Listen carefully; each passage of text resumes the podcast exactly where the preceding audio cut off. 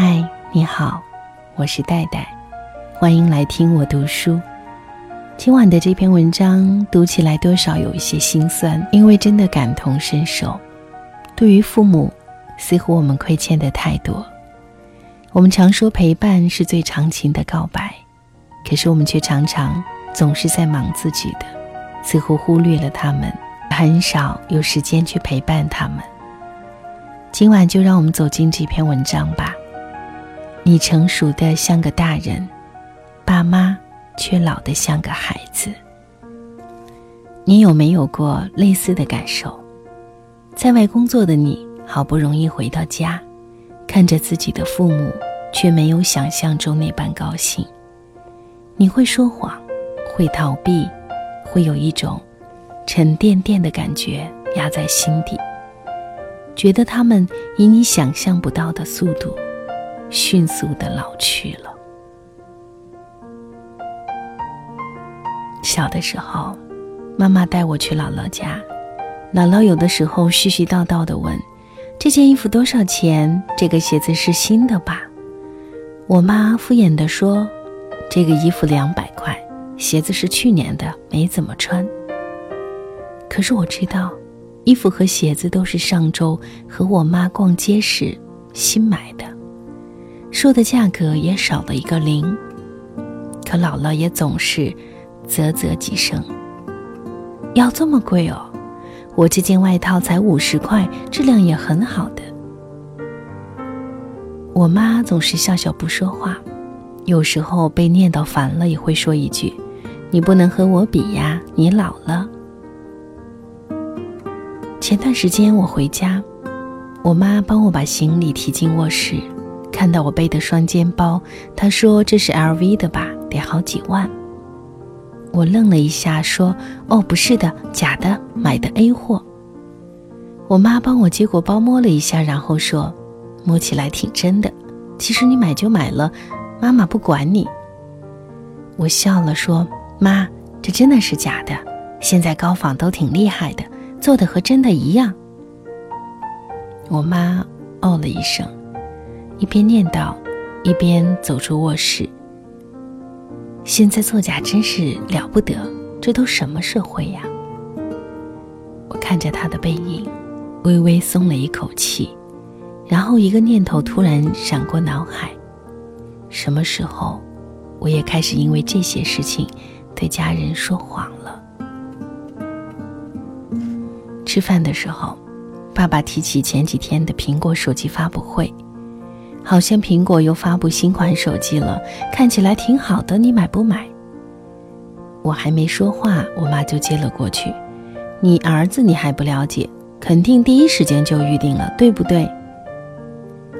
我略微尴尬的笑一笑，其实也不贵的，我把旧手机卖掉，少贴了点钱就行。我爸问：“旧的能卖多少钱？”我又一愣，嗯，大概三五千吧。说完，我又在心里微微懊恼，突然想起曾经我妈对姥姥说的话，真的是太相似的场景。你有没有过类似的感受？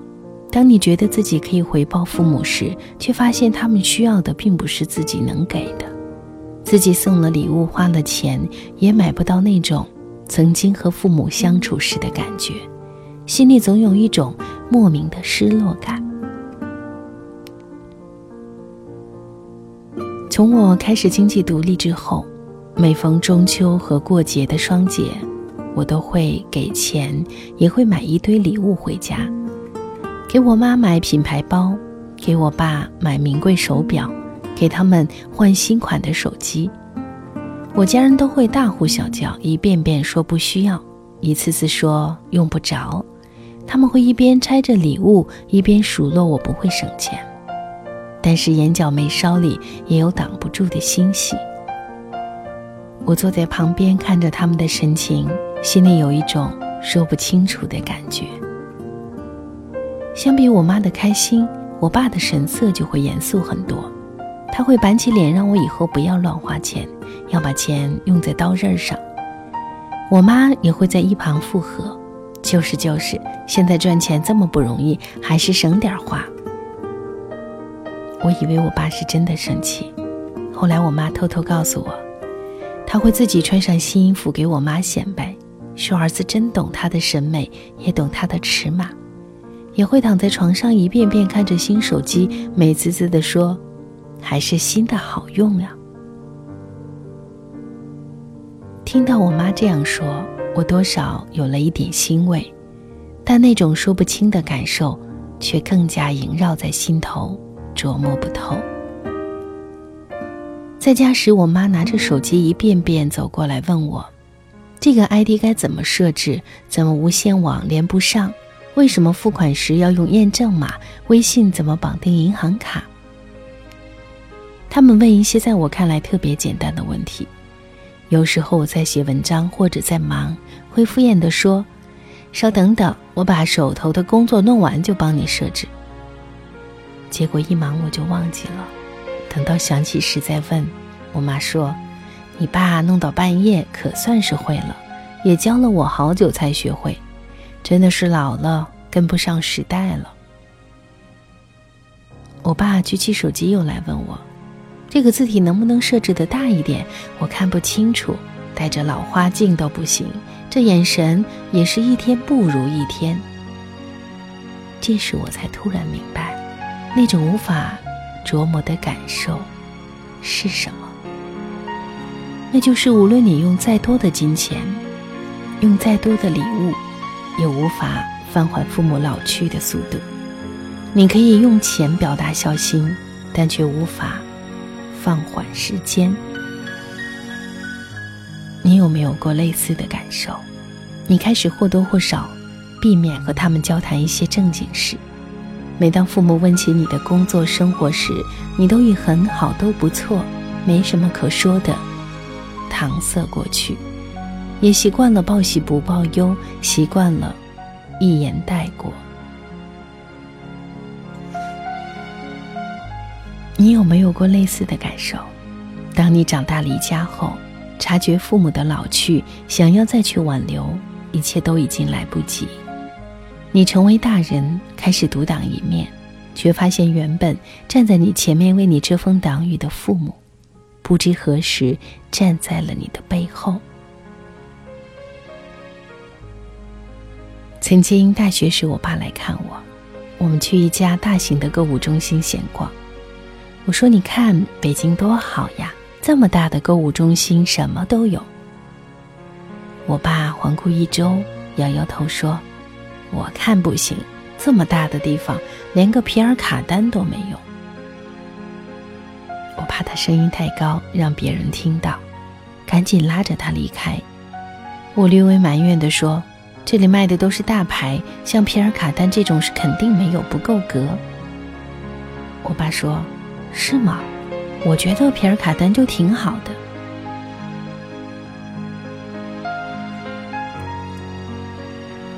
中秋节之后，我家人和我一起回到了北京，到家里小住了几天。我妈来过很多次，倒也自在。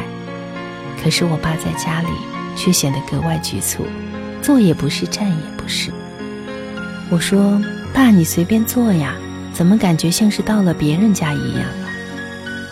我爸微微笑了笑说：“这就是到了别人家呀。”这句话。微微刺痛了我，一时间我也没说话。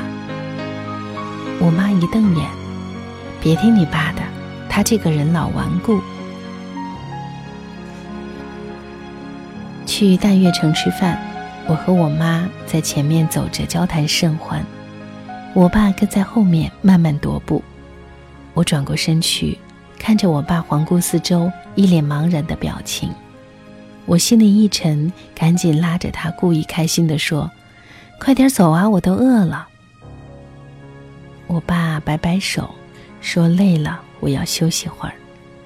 这地方太大了，逛得我头晕。”看着我爸举足无措的样子，一瞬间，我仿佛看到了曾经儿时的自己。我爸在家里住了两天，就吵着要回去。我妈偷偷告诉我。你爸真是的，不去洗澡，不出去逛，还非要睡在地上。明明褥子太薄，也不说让你再拿一块儿，就说别给孩子添麻烦，别让孩子为难。你说你爸这个人，听着我妈喋喋不休的抱怨，我却难过的差点落泪。父母就这样老去了。曾经我以为自己长大就好，长大就摆脱了家人的控制，可以自由自在、无拘无束。我光顾着自己长硬翅膀，却忘记了父母已经白了两鬓。等我察觉时，想要用金钱和礼物去弥补，却发觉怎么都赶不上他们老去的速度。从前。我依偎在他们的怀里，天不怕地不怕，可现在他们却躲在我身后，我也不能给予更多的保护，让他们开始用孩子般略微惊恐的眼神观望着这个已经把他们抛下的世界。父母临走时，我爸说什么都不让我送，说他们坐地铁或者打车去车站就好。我执拗不过他们，只好送到小区门口。上车时，我爸对我说：“记得多给家里打电话，我和你妈都一直惦记着你。”我含着眼泪，重重点点头，望着他们上车远去，我久久地站在原地，像极了当年我离家求学，父母也是这样站在原地。看着已经消失的车子，久久没有挪步。我长大了，父母老了，我成熟的像个大人，爸妈却老得像个孩子。